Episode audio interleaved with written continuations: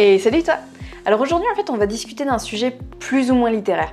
Je dois bien l'avouer puisque en fait on va parler des réseaux sociaux littéraires. Alors je serais bien tentée de te dire qu'on va parler tout particulièrement du Twitter littéraire, mais malheureusement ce que je vais te dire s'étend aussi en fait aux autres réseaux sociaux.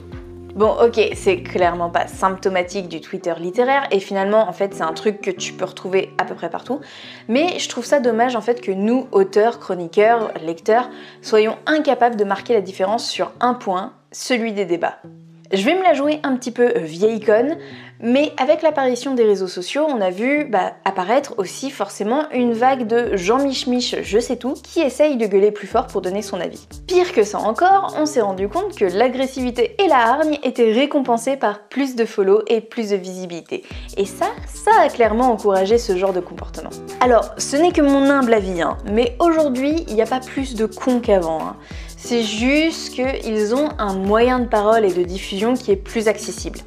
On va pas jouer les rabat et dire c'était mieux avant, les gens étaient plus respectables, mais mieux éduqués. Non.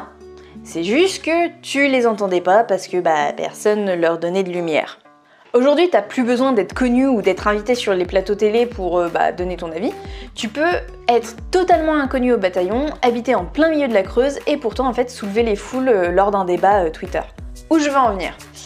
Eh bien, en plusieurs mois d'observation sur Twitter, note la meuf qui se croit à peine euh, dans une expérience sociologique, je me suis rendu compte d'une chose. Les gens ne cherchent pas le débat, ils veulent juste imposer leur idéaux. Ouais, je sais, plusieurs mois pour en venir à cette conclusion, on peut dire que je suis pas vraiment le crayon le plus aiguisé de la boîte. Un petit coucou à nos amis québécois et à leurs expressions qu'on adore. En fait, si on prend la définition même de débat, le Larousse nous dit que c'est une discussion souvent organisée autour d'un thème. Ok, d'accord. Et une discussion? Bah, C'est un échange de propos, débats au cours desquels deux ou plusieurs personnes examinent une question. Bon, si tu ignores le côté boucle bouclée, en gros, un débat, c'est un échange. C'est pas un concours de qui est la plus grosse. Pour ma part, je donne souvent mon avis, mais à aucun moment je donne mon avis pour convaincre ou même pour l'imposer. Je le donne parce que bah, je trouve ça intéressant en fait d'exprimer ma façon de penser à l'instant T et de découvrir celle des autres. Je pars pas en fait en me disant que je vais convaincre mon auditoire. Je vais juste exposer un point de vue à un auditoire. Alors peut-être que parfois je peux paraître un petit peu brute de décoffrage dans mes propos, mais c'est simplement parce que bah, les ronds de jambes c'est pas trop mon truc. Tiens, ce podcast justement. Ce que j'aime en fait par-dessus tout avec les bouffe-moi ce bouquin débat, c'est euh, bah, tes commentaires après l'écoute. Et surtout en fait si t'es pas d'accord avec moi. On en parle ensemble, ça permet d'avoir une nouvelle vision en fait. Et je dis pas que ma position va changer, mais au moins j'aurais vu bah, un autre aspect de, la question et ça m'aura permis de confirmer si oui ou non mon point de vue, bah, c'est celui qui me convient.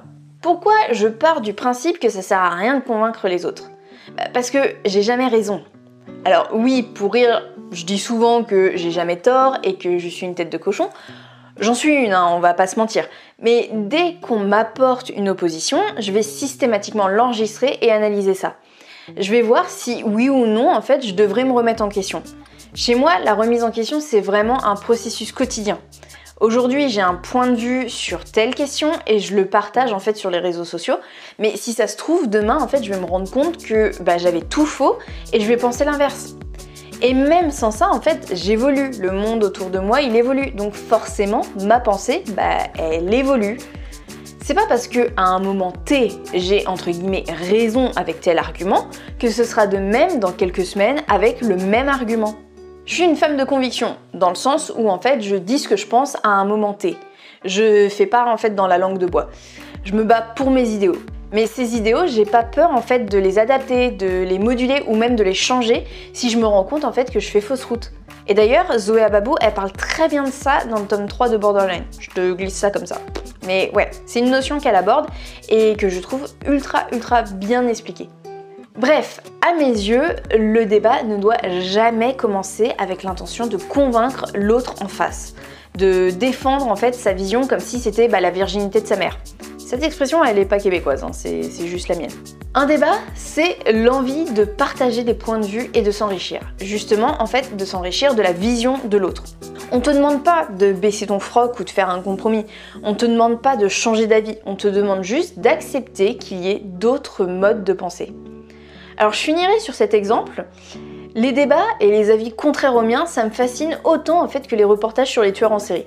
Alors la comparaison, elle vaut ce qu'elle vaut, mais j'aime ces reportages parce que en fait, ils me permettent de pénétrer dans un cerveau que je ne connais pas, que je ne comprends pas et en fait d'assister à une logique qui me dépasse.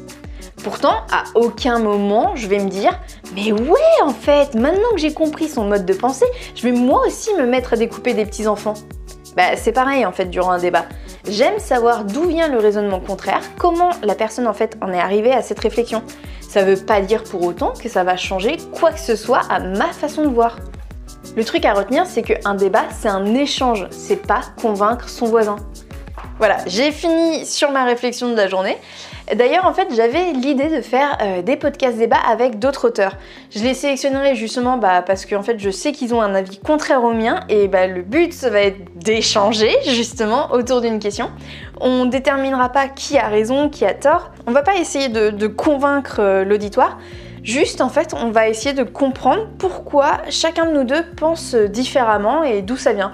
Alors, dis-moi en commentaire, est-ce que bah, ça, c'est quelque chose qui pourrait te plaire? Ma démarche derrière ce projet, c'est vraiment de montrer une nouvelle façon de discuter, de montrer qu'on peut bah, débattre sans crier, sans hurler, et que la pluralité des visions, c'est justement bah, une énorme richesse, et non un truc euh, trop nul qu'il faut détruire. Enfin bon, c'est tout pour aujourd'hui. Euh, j'espère en tout cas que ce petit podcast t'aura plu.